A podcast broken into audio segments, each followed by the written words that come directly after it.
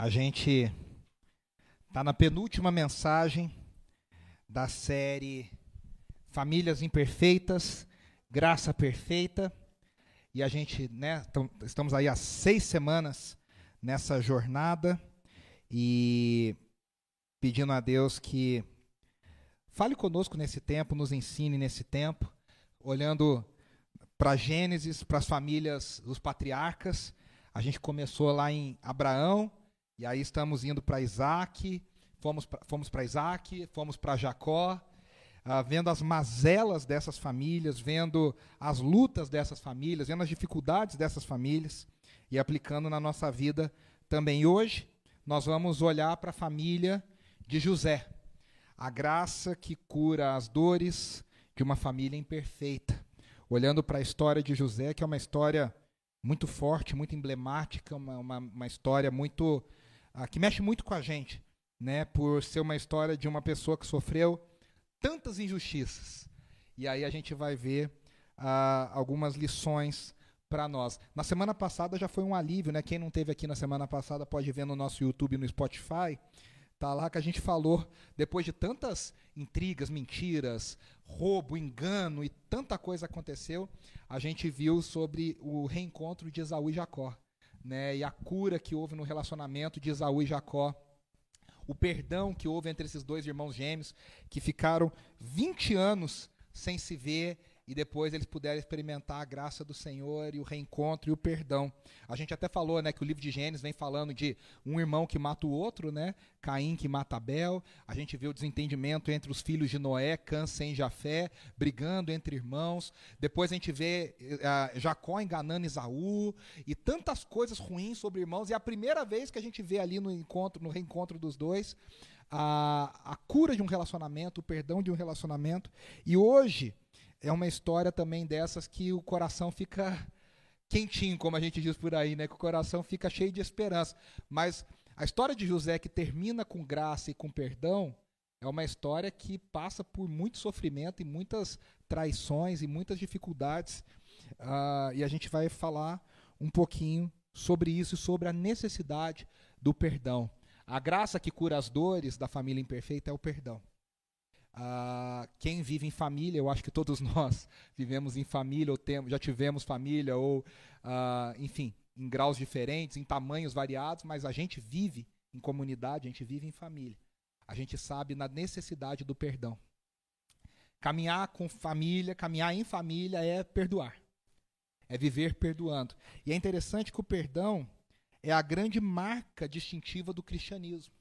É a grande marca do povo de Deus é o perdão. Por quê? Porque a nossa natureza caída, a nossa natureza pecaminosa, a nossa natureza humana, ela não perdoa e não gosta de perdoar e não quer perdoar.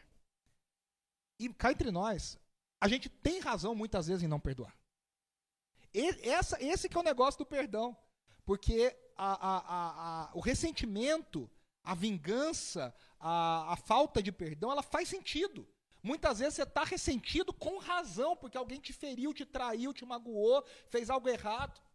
Só que o evangelho, a grande marca do evangelho é que o evangelho não pergunta qual que é a razão ou de quem que é a razão, mas manda perdoar. E isso, esse perdão verdadeiro cá entre nós, ele é impossível sem a graça de Deus.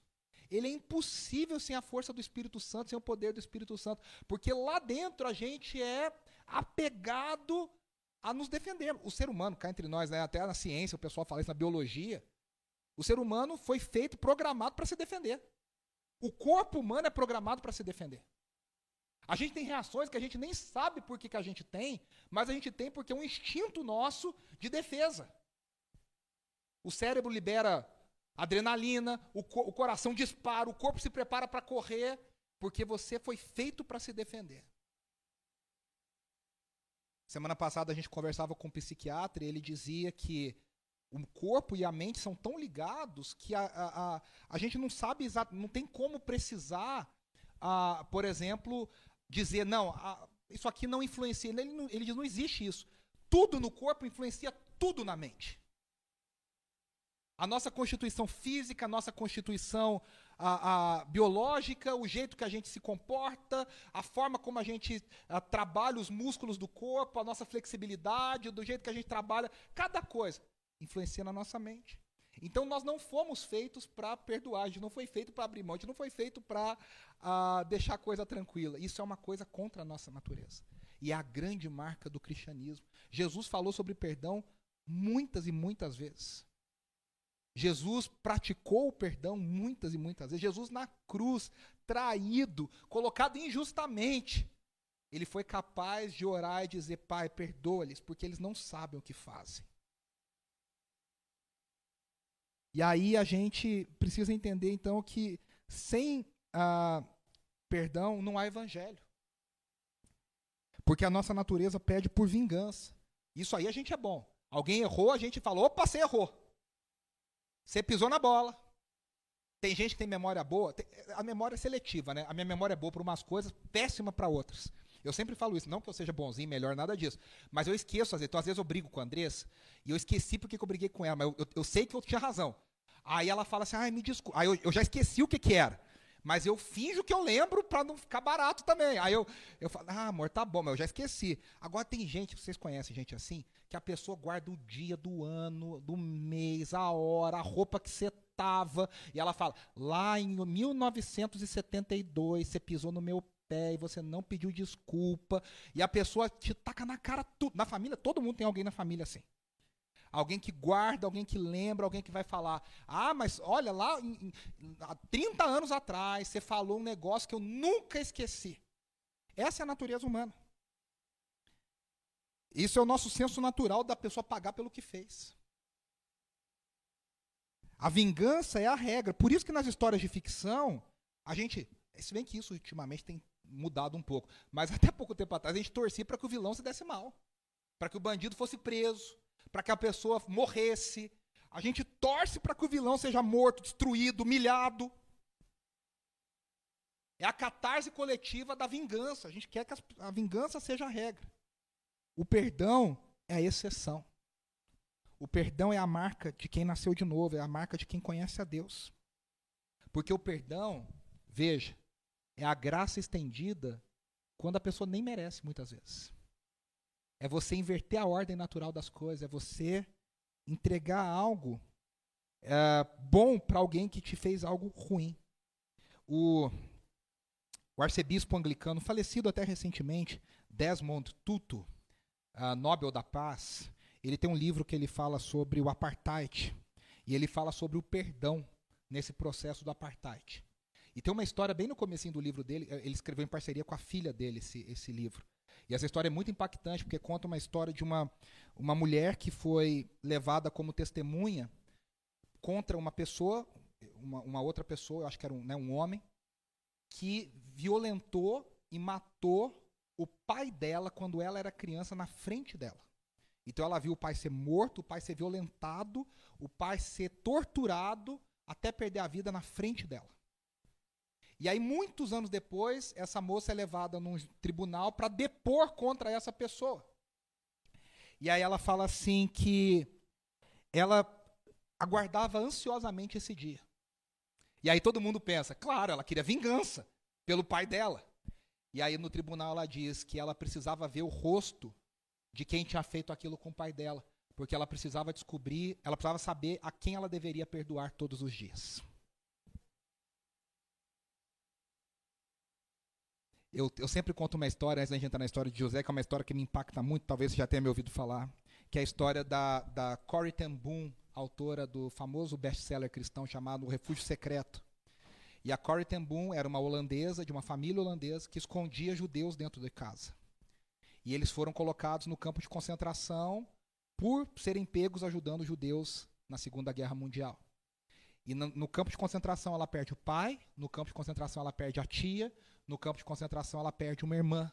E ela escapa por um milagre divino, por uma graça de Deus. Ela estava para ser morta na câmara de gás, o nome dela foi colocado errado numa lista lá, liberaram ela. Ela se tornou uma escritora, pregadora, conferencista. E muitos anos depois ela está pregando num lugar e chega uma pessoa no final do culto para ela e diz: A irmã não vai lembrar de mim, mas eu estou aqui para te pedir perdão. E ela falou que quando ela olhou para aquele homem, ela demorou, mas ela reconheceu. Era um dos guardas do campo de concentração que ela estava. Que a torturaram, que torturaram sua irmã, que torturaram sua tia, que quase a mataram, que fizeram tanto mal. E aquele guarda disse para ela assim, aquele aquele nazista, né, ex-nazista, disse para ela: "Eu agora sou seu irmão em Cristo Jesus. E eu estou aqui para te pedir perdão em nome de Jesus." Ô, gente, cá entre nós, hein? É complicado. E aquela mulher olhou nos olhos daquele guarda, daquele policial, daquele ex-nazista.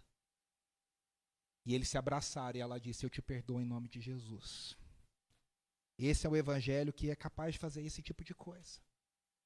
Esse é o evangelho que é a única coisa que troca o nosso coração e faz a gente perceber que o perdão é a marca do povo de Deus. A gente tem falado da família de, jo de Jacó e José era o filho favorito de Jacó. Dos doze filhos de, de, de, Jacó, José era o filho favorito. Por quê? Porque ele era o primogênito de Raquel, a esposa amada. O segundo favorito era o caçula, que era Benjamim. Então, os dois filhos da mulher amada eram os dois filhos favoritos de Jacó. E Jacó não fazia nem questão de esconder isso. De novo, né, aquele erro da família que vai repetindo. Ele sofreu com isso, mas ele repete esse comportamento ruim. Ele via que o pai dele preferia Esaú, mas ele também escolheu Jacó, é, José e favorecia José. E para nem esconder de todo mundo, ele deu uma túnica linda para José, para dizer: olha, você é o meu filho, favorito. Na Broadway tem até um musical do Andrew Lloyd Webber, muito famoso, que ele fala da a capa multicolorida de, de José. A Bíblia não diz que ela era multicolorida. Talvez fosse, né?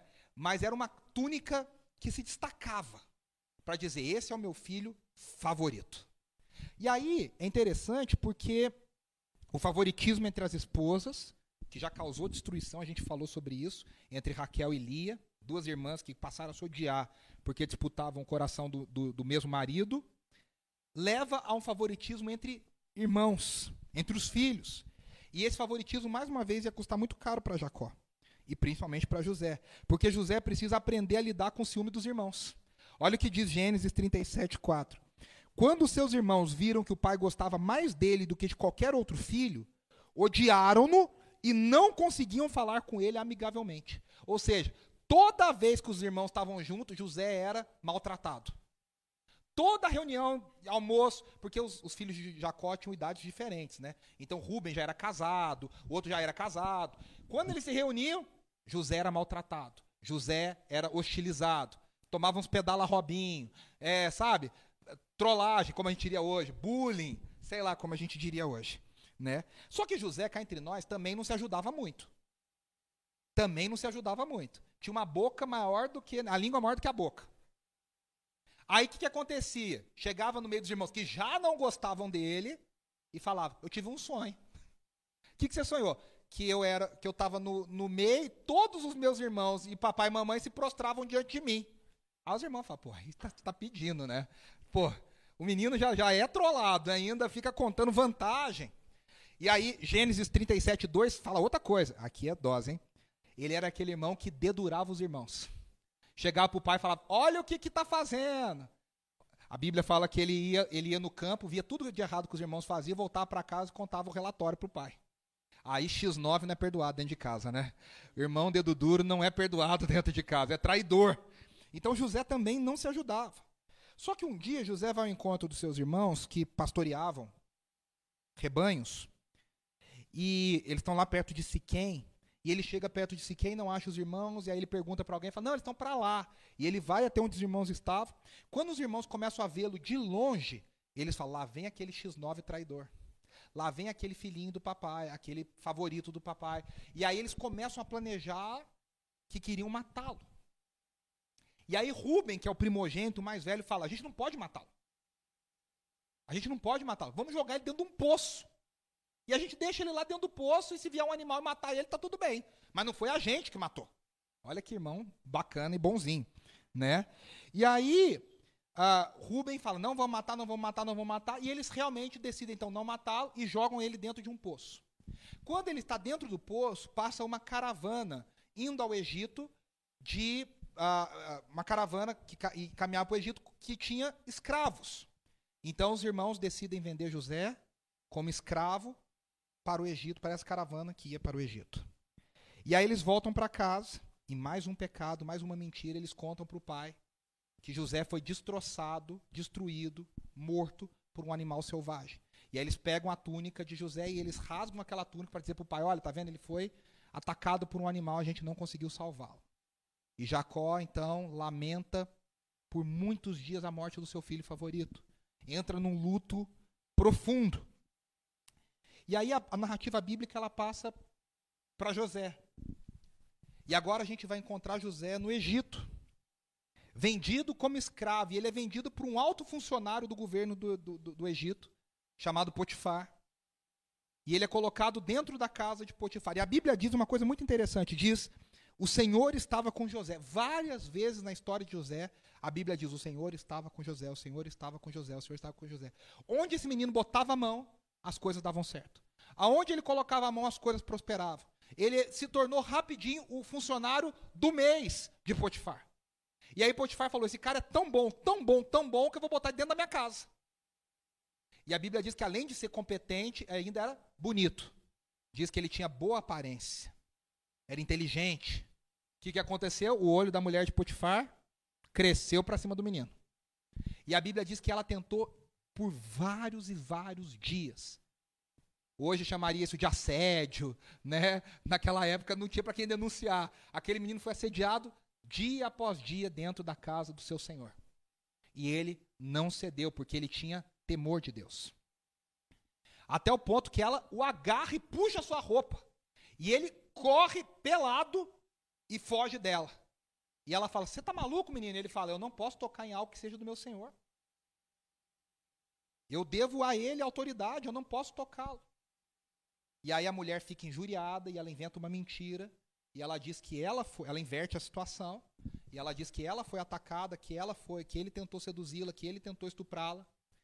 E aí Potifar, sem dúvida nenhuma, acredita na mulher e coloca José na prisão. Quando ele chega na prisão, te o texto fala mais uma vez: Mas o Senhor estava com ele e o tratou com bondade. Interessante, né? Que na hora que a gente lê aqui, a gente fala: peraí, mas ele já foi vendido como escravo, ele é odiado pelos irmãos, agora ele sofreu uma injúria, ele está preso e está diz, mas o Senhor era com ele e o tratou com bondade. É, no mínimo, irônico. Né? Será que a gente consegue ver a bondade de Deus e a presença de Deus quando as coisas vão mal na nossa vida, principalmente quando a gente é punido por fazer o bem? Será que a gente consegue ver a bondade de Deus? O texto bíblico diz: o Senhor era com ele. E ali na prisão, José conhece dois altos funcionários do império. Ele conhece o chefe dos copeiros e o chefe dos padeiros. Os dois estão presos, desagradaram o faraó, estão presos. E os dois têm sonhos. E José, com a sabedoria de Deus, interpreta esses dois sonhos. O, o sonho do chefe dos copeiros é favorável. José diz para ele: Deus está te dizendo que o faraó vai te chamar de novo e vai te restituir o cargo.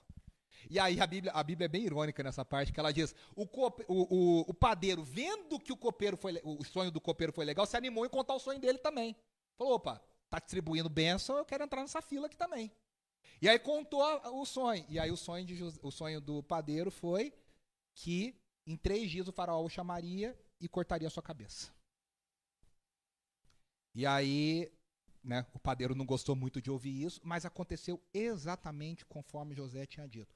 O copeiro voltou para o seu cargo, o faraó o chamou de novo e o padeiro foi morto. E aí o, te, o, o capítulo termina dizendo: Mas o copeiro, quando teve o seu emprego restituído, lá teve o seu cargo restituído, esqueceu-se de José. Passa-se um tempo, e não é pouco tempo, não, hein? Dois anos. O faraó que tem um sonho. E o faraó tem um sonho bizarro envolvendo vacas gordas e vacas magras, e ele não está entendendo nada, e ele chama todos os sábios do Egito. E ninguém sabe dizer o que, que aconteceu no sonho do faraó. E aí o, o copeiro lembra, o chefe do copeiro lembra, fala, olha, tinha um rapaz lá na prisão que a gente sonhou, ele interpretou, e o que ele falou aconteceu. O faraó manda chamar esse menino.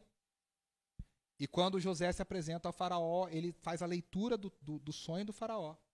E ele vai além. Ele ainda tem um plano de sabedoria para dizer: olha, você vai administrar assim, assim, assado, você deve fazer isso, isso e isso. Ele dá um plano de governo para o faraó. Ele entrega um plano de governo. Ele diz: vai vir uma fome imensa sobre a terra. E a gente deve se preparar para essa fome. A gente deve fazer isso, isso, isso isso.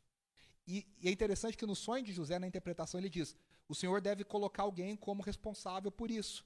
E o faraó termina dizendo: peraí, não tem ninguém melhor do que você.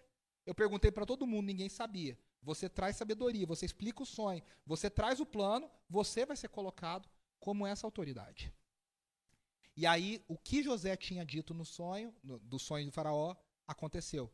Vieram tempos férteis, férteis, tempos de muita abundância, e aí eles fizeram um plano de guardar e salvar as coisas, foram guardando, guardando, e aí depois daqueles anos de muita fartura, vieram anos de extrema fome.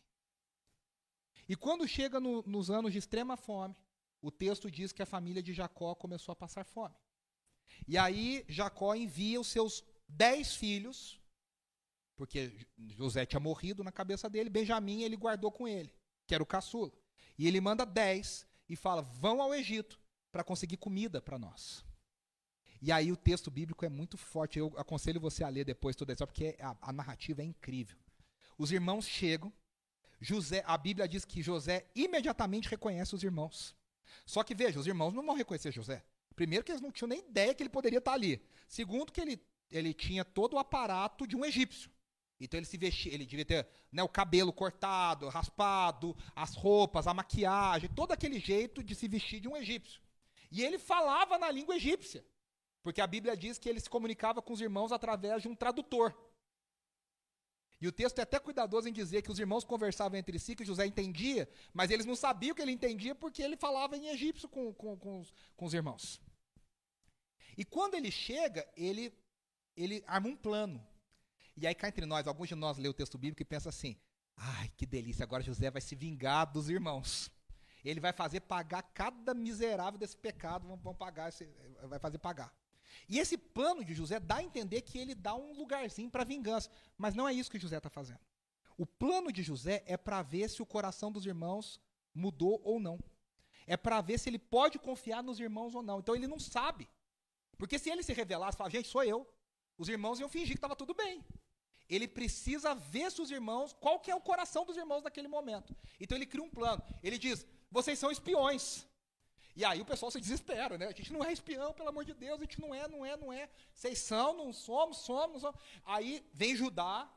Lembre-se que na bênção de Jacó, Judá recebe a bênção de que ia liderar a família, de onde vem Davi, de onde vem Jesus futuramente. Judá já toma a frente e fala: Não, meu senhor, a gente não veio aqui roubar, a gente está passando fome. Nós temos um pai idoso que ficou na nossa terra, nós temos um irmão mais novo. E ele conta toda a história.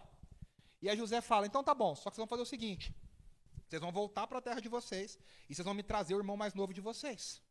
Não, mas nosso pai não larga nosso irmão, é um grude, não vai, não vai vir, nosso pai é velho. Vocês vão lá, voltam e tragam o irmão de vocês. Só que José coloca, eles levam prata para José como presente. José manda colocar de volta a prata dentro da bolsa, na bagagem deles. Eles só descobrem no meio da viagem. E aí eles se desesperam, porque eles falam, vão falar que a gente roubou a prata do, do, do, do governador do Egito. Então eles voltam para casa e pensam: a gente não vai voltar para o Egito mais, porque se a gente voltar, corta a nossa cabeça. Só que a fome continua. E Jacó fala: vocês precisam voltar. E eles falam: tá bom, pai, só que é o seguinte: ele pediu para a gente voltar com Benjamim. Não, não vai levar Benjamim. Só vai, ele só diz que a gente só vai voltar com Benjamim. E tem outra coisa: eles acham que a gente roubou a prata. O que, que Jacó faz? Libera Benjamim e coloca em dobro presentes para José. Quando eles voltam para o Egito, depois de um tempo, José chama eles de volta. E aí José olha para eles e fala: tá legal, bacana, muito bom com seu irmão. Aí José se controla, porque Benjamim é o irmão querido dele, da mesma mãe. Ele já está emocionado. Ele... A Bíblia diz que em alguns momentos José tinha que sair para chorar, porque ele não se aguentava descontrolar na frente dos seus irmãos, nesse plano, nessa, nessa atuação que ele estava fazendo. E a coisa vai rolando, ele vai fazendo tudo isso, ele vai acusando os irmãos. E aí chega uma hora que ele vai pressionando. Ele vai pressionando os irmãos e ele vai dizer: Olha, é, um de vocês vai ter que voltar lá e trazer o pai de vocês também. Vocês vão ter que voltar. E um vai ficar. E aí ele escolhe Simeão para ficar como escravo. Não, desculpa, perdão. Ele escolhe Benjamim para ficar como escravo. E aí os irmãos falam: não, nosso pai falou que a gente não podia voltar sem Benjamim. O menino vai ficar, o menino vai ficar, o menino vai ficar. Não, a gente não pode voltar, não pode voltar. Aí Judá fala: se o senhor quiser, eu fico no lugar dele, como escravo. Mas meu irmão não pode ficar. E aí, quando José vê que Judá se coloca no lugar do irmão, sofrendo o dano no lugar do irmão mais novo, José não aguenta e aí ele se revela. E aqui é onde nós vamos ler o texto. Gênesis 45. É bem nesse momento. Olha como esse texto está cheio de uh, dramaticidade, né? A essa altura, José já não podia mais conter-se diante de todos que estavam ali e gritou: Façam sair todos! Assim, ninguém mais estava presente quando José se revelou a seus irmãos. E ele se pôs a chorar tão alto que os egípcios o ouviram, e a notícia chegou ao palácio do Faraó. Então disse José a seus irmãos: Eu sou José. Cá entre nós aqui, acho que caiu todo mundo no chão, assim. Diz, eu sou José. Se fosse novela mexicana, eu sou José. Tan, dan, dan, dan, né? Aí a, a câmera parada, assim, todo mundo assim, né? Meu pai ainda está vivo? Ele sabia que o pai estava vivo. Ele está querendo dizer, meu pai está bem. É, é, é uma forma de perguntar. Ele sabia que o pai estava vivo. Mas os seus irmãos ficaram tão pasmados diante dele que não conseguiam responder-lhe. Ficaram mudos. Aí ele disse: Cheguem mais perto. Disse José a seus irmãos. Aqui deve ter sido um alívio, hein? Que quando ele falou, eu sou José, eles pensaram, nós estamos mortos. Quando ele fala, cheguem mais perto, o pessoal.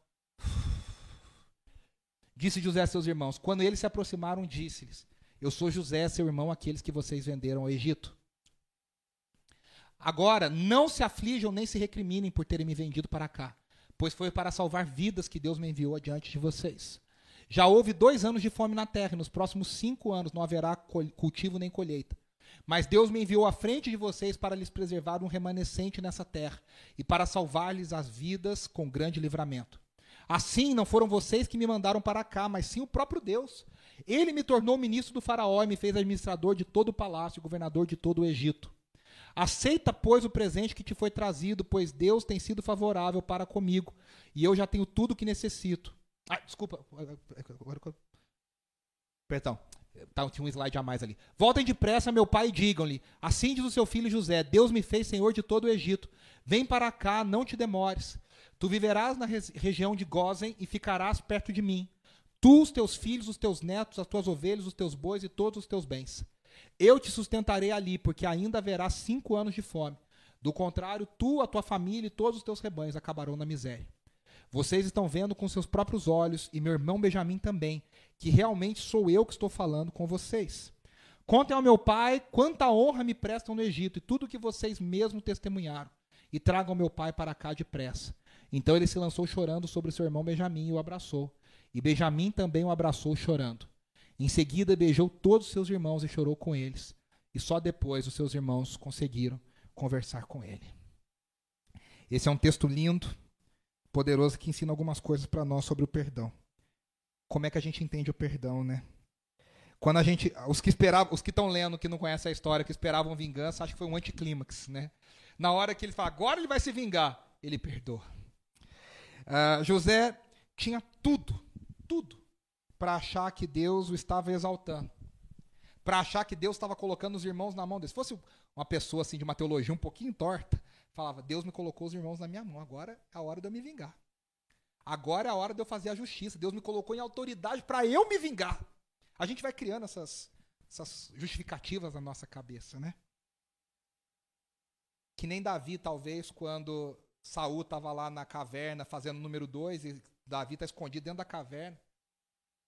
E Saul está tentando matar Davi. Davi tinha todos os motivos para falar assim: eu posso matar esse cara agora. Eu resolvo meu problema, ele está tentando me matar. Está tudo resolvido. E, o, e os soldados falam para Davi: mata, mata, mata. E Davi diz: ai de mim de levantar a mão contra o ungido do Senhor. O que Davi está querendo dizer é o seguinte: se Deus quer cumprir a promessa, ele vai fazer, eu não preciso entrar na história. José é a mesma coisa, ele podia ver a sua autoridade como uma posição para envergonhar os irmãos, e aí você já vê o coração diferente de José. Ele vê a posição dele como uma forma de abençoar os irmãos. A, a grande pergunta para nós é como é que José pode perdoar os seus irmãos depois de tudo que ele sofreu? Como que ele consegue, cara? Como pode? E aí eu quero trazer algumas coisas que o texto nos ajuda rapidamente. Primeira coisa. José demonstra de cara uma disposição em perdoar. Quem quer perdoar não fica. É, perdoa. José de cara diz: cheguem mais perto. Ele já quebra qualquer medo, ele diz: eu quero perdoar, então se aproximem de mim. Que nem a gente viu na semana passada Jacó e Esaú. Jacó mandou tanto presente que Esaú já percebeu, ele veio em paz. Quem quer perdoar não procura desculpa, simplesmente perdoa. A primeira coisa que nós temos que ter é uma disposição para perdoar. Veja, você não tem que ter razão para perdoar. Você tem que ter disposição e obediência para perdoar. Perdão não é buscar razão, perdão é mandamento, é ordenança. Você faz mesmo sem razão nenhuma. Você obedece. Em segundo lugar, José não finge que não aconteceu nada. Que às vezes a gente tenta falar assim, ah, esquece, deixa. Vamos resolver. Não, não precisa resolver nada. E bota para baixo do tapete. José não finge. Ele é claro, ele fala exatamente o que aconteceu. Ele fala: Eu sou José, seu irmão, aquele que vocês venderam ao Egito. Ele toca na ferida, ele vai no buraco.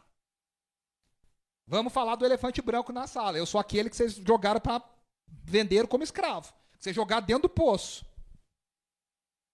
Só que, ao dizer isso, você percebe pelo clima da narrativa que ele não fala com isso com mágoa, com ressentimento. Ele fala para que os irmãos superassem o que houve, para dizer, gente, passou. Você percebe que perdoou quando você consegue falar sobre determinadas coisas e você não esquece as coisas que aconteceram, mas aquilo não vem carregado com mágoa, aquilo não vem carregado com, com ódio, aquilo não vem carregado com sentimento de vingança. Você não precisa esquecer, não é que você teve uma amnésia, mas você foi curado. José foi curado. E aí a grande pergunta para nós é como é que ele foi curado, né?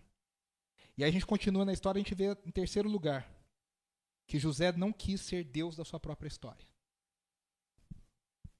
Ele não quis se colocar no lugar de Deus. Toda pessoa que guarda rancor, toda pessoa que guarda amargura, toda pessoa que não libera perdão, de alguma forma busca vingança, essa pessoa está se colocando no lugar de Deus. Para dizer, se eu fosse Deus, essa pessoa já tinha se visto comigo. Já tinha sofrido o dano. Deus está bobeando com ela. Deus está deixando ela escapar. Mas se eu fosse Deus, ela estava perdida. Todo mundo que não perdoa se coloca no lugar de Deus. Porque só Deus é o justo juiz. Só Deus sabe todas as coisas. Romanos 12, o apóstolo Paulo diz: a vingança é do Senhor. Ele cita o Antigo Testamento dizendo: a mim pertence a vingança, diz o Senhor. O povo de Israel foi ensinado a confiar que a vingança plena pertence a Deus, não a nós.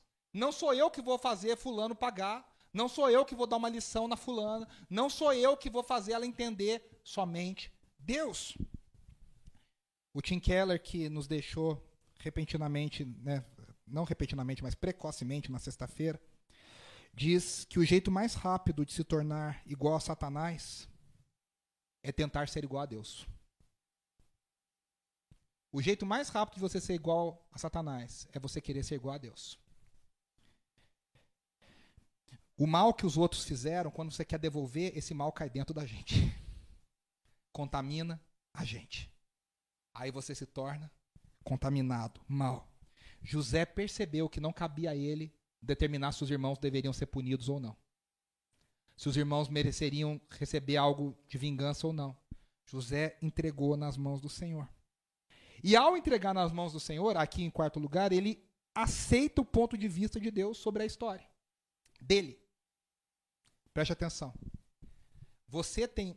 A gente costuma dizer que tem a, tem a sua versão, tem a versão do outro e tem a verdade. Às vezes você conversa com marido e mulher contando o mesmo caso e você fala, mas peraí, mas as perspectivas são diferentes. Às vezes eu escuto um filho contando a história sobre como ele cresceu na família. Se eu perguntar como é que foi a sua infância, o pai tem uma lembrança, o filho tem outra completamente diferente. José poderia olhar para a história dele e pensar: eu fui traído, eu fui enganado. Quando eu fiz o bem, me colocaram na prisão. Quando eu fiz o bem na prisão, me esqueceram mais um pouco na prisão. Ele tinha todos os motivos para ser ferido na alma. Mas ele resolveu aceitar o ponto de vista de Deus sobre a história dele. Ele olhou da perspectiva de Deus. A pergunta que ele fez é: o que, que Deus acha da minha história? O que, que Deus acha de tudo isso que me aconteceu? E aí José, ele enxerga e ele diz no versículo 5: Foi para salvar vidas que Deus me enviou adiante de vocês. José enxergou de tal forma que ele falou: Deus permitiu isso, permitiu aquilo, isso, isso, isso, para que o resultado aqui fosse que eu estivesse aqui hoje para salvar a nossa família. Isso é um ponto de vista de alguém maduro na fé, que consegue olhar para as próprias mazelas, para os próprios sofrimentos com sabedoria, com discernimento que Deus dá. E olha que o aparente mal, na verdade, era o bem de Deus sendo feito na nossa vida, na vida dele. Quando a gente assume a perspectiva de Deus, a gente entende que em meio à dor, em meio ao sofrimento, em meio a tempos difíceis, Deus está cumprindo a sua vontade em nós.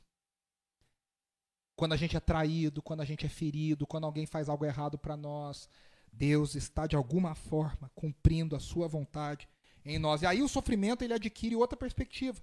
Veja, José não negou o sofrimento, mas ele entendeu que o sofrimento tinha um propósito maior.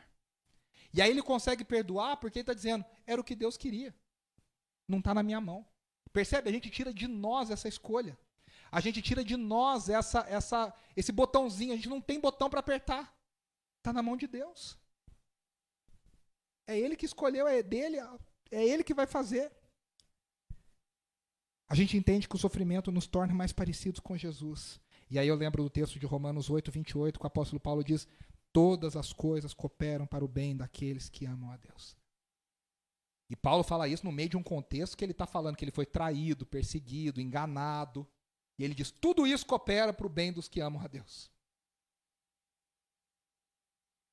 Por isso que na cabeça do povo que não conhece a Deus, o evangelho é uma loucura. Como é que você fica feliz que você está sofrendo porque Deus está te transformando na vontade dele? Isso é uma loucura. Uma doideira na cabeça das pessoas.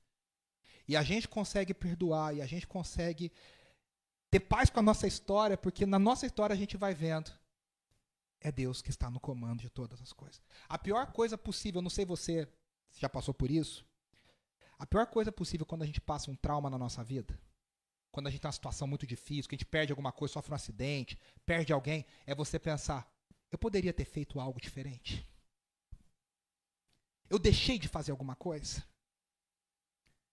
Com certeza você já passou por isso. quando você sofreu um acidente, quando, sabe quando a gente, sei lá, acontece uma coisa ruim, você pensa, ah, e se eu não tivesse feito isso? E se eu não tivesse feito aquilo? E se eu não tivesse? E se eu tivesse feito tal coisa? Se eu tivesse ligado para fulano? E se eu tivesse pedido para Beltrano? Meus irmãos, não está na nossa mão. A gente descansa o coração dizendo, a minha vida pertence a Deus. Os meus dias pertencem a Deus. E aí, José teve paz. E ele teve tanta paz que aí, em quinto lugar aqui, eu, eu elenquei o seguinte: ele não se viu como vítima. Em nenhum momento ele se coloca como vítima. Ele diz: Deus permitiu, Deus fez para que eu pudesse abençoar vocês e salvar vocês. Além de perdoar, ele não era vítima. Pior coisa do mundo é você viver com alguém vitimista que a pessoa fala, né? Ó oh, céus, lembra aquele desenho antigo? Ó oh, terra, coitadinho de mim, ah, é porque eu sou tão desgraçado, nossa, tudo é, comigo dá errado, nossa, comigo tudo é difícil, olha, co comigo sempre vai acontecer isso mesmo. A pessoa ela atrai toda a negatividade do universo e vem para cima dela. E ela acha que ela é a vítima do universo. Viver com gente assim é horrível que a pessoa é egoísta, ela centraliza toda a dó do universo em cima dela. Todo mundo tem que ter pena dela. José poderia falar: Olha, eu fui tão tadinho, fui enganado, vocês não sabem o que aconteceu, mas graças a Deus eu estou aqui. Não, José está bem. Ele diz: Eu estou tão bem que eu vou salvar vocês. Eu vou abençoar vocês. A pessoa que é curada com a sua história, a pessoa que aprendeu a perdoar, a pessoa que adquiriu o ponto de vista de Deus sobre a sua história, ela não se acha vítima, porque ela foi abençoada por Deus. Então ela está aqui para abençoar. E aí ele coloca duas coisas para os irmãos. Né? Ele diz: Eu vou dar para vocês a melhor terra do Egito, que é a terra de Gozen, era a terra mais fértil do Egito. Provavelmente no delta ali do, do Egito. E ele promete dizer: vocês vão ter sustento e comida em tempos de fome. Eu vou dar comida para vocês, eu vou dar sustento para vocês. Está garantido. E por último, que eu vejo nesse texto aqui, José não teve tempo de se concentrar em si mesmo.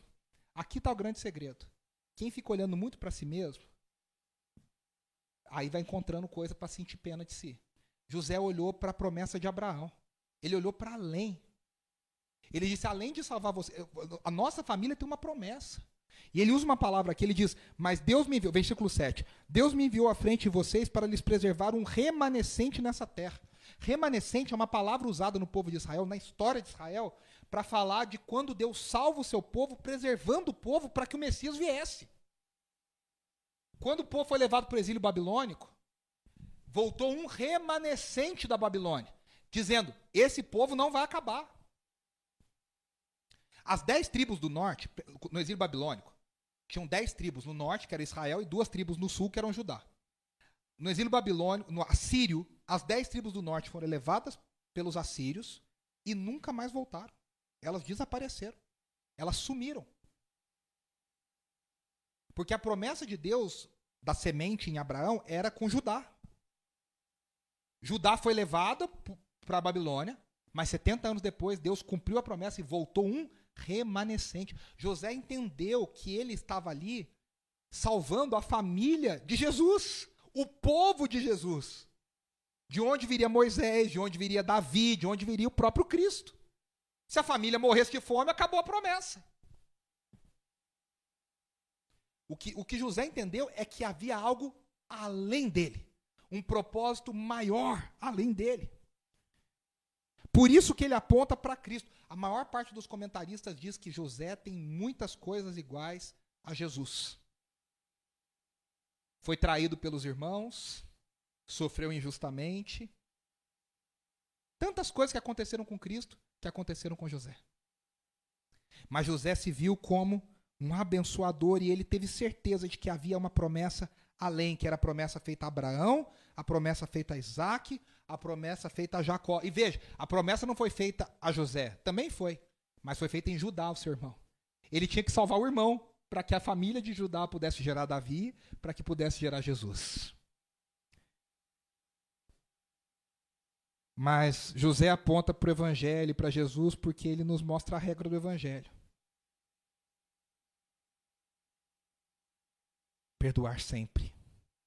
Não buscar vingança. Jesus na cruz garantiu para nós o perdão do Pai. A regra do Evangelho para nós é: quem foi perdoado, perdoa. Quem foi perdoado, perdoa. Essa é a regra de José essa é a regra de Jesus, essa é a regra para nós. Eu queria convidar você a fechar os seus olhos. E a gente refletir em qual motivo nós temos para não perdoar. O que, que resta para nós diante de tudo que foi falado para a gente não perdoar? Eu não sei quem você precisa perdoar, eu não sei o que você precisa perdoar. Mas eu te convido a refletir: será que nós não temos nos colocado como os nossos próprios deuses na nossa vida? Será que a gente não quer ser Deus da nossa história? E dizer para Deus quem que ele tem que punir, dizer para Deus quem que ele tem que o que, que ele tem que fazer? A pergunta para mim, para você hoje é como é que Deus enxerga a nossa história? Como é que Deus enxerga o seu a sua história de vida? O seu desenvolvimento? A sua história com seus pais, a sua história com o seu casamento, a sua história com seus filhos, a sua história lá no seu emprego, na sua empresa. Como é que Deus enxerga a sua história? Como é que Deus vê as traições que você passou? As mentiras que te contaram? Como é que Deus enxerga a forma que você foi prejudicado? Como você se enxerga, a gente já sabe. Como é que Deus nos enxerga? E o grande desafio para nós é como é que eu posso viver o perdão e demonstrar perdão, tendo sendo um dia perdoado por Deus. Se eu fui perdoado por Deus da maior injúria do universo, a minha obrigação é perdoar quem quer que seja. É estender perdão, é estender graça. Lembrando que perdão não precisa de razão, perdão precisa de obediência. Senhor, nos ajuda nessa tarefa tão difícil. Nos ajuda a vivermos o perdão, nos ajuda a vivermos a graça, nos ajuda a estendermos graça e perdão para aqueles que nos cercam. Nos ajuda a entendermos, Senhor, que o Senhor não perde o controle das nossas vidas. Nós te dizemos nessa tarde que nós não queremos ser deuses nas nossas vidas. Nós queremos que o Senhor seja o Deus da nossa vida. Nós queremos colocar nas tuas mãos a nossa vida. Nós queremos ver a nossa vida do jeito que o Senhor vê. Nós queremos ver cada sofrimento, cada luta, cada batalha, cada traição, cada coisa ruim que nos fizeram. Nós queremos ver todas essas coisas da tua perspectiva e o que elas produziram de bom em nós. Como eles nos, nos, elas nos tornaram mais parecidos com Jesus. Dá-nos um coração perdoador. Dá-nos um coração curado. Dá-nos um coração cheio da tua graça. Para que a gente possa estender graça e perdão para aqueles que nos ofenderam, para aqueles que nos prejudicaram, para aqueles que fizeram mal para nós entendendo que a vingança pertence ao Senhor. Colocando o nosso destino, colocando a nossa vida totalmente nas tuas mãos. Nos ajuda, Senhor, com tua graça, com teu poder. No nome de Jesus que nós oramos. Amém, amém e amém. Deus te abençoe. Nós estamos encerrando a nossa celebração. Você que esteve online conosco, Deus te abençoe também. Até a semana que vem, na última mensagem dessa série sobre a família. Um grande abraço, Deus abençoe uma semana abençoada. Não saia sem dar um abraço na pessoa perto de você, viu? Deus abençoe, gente.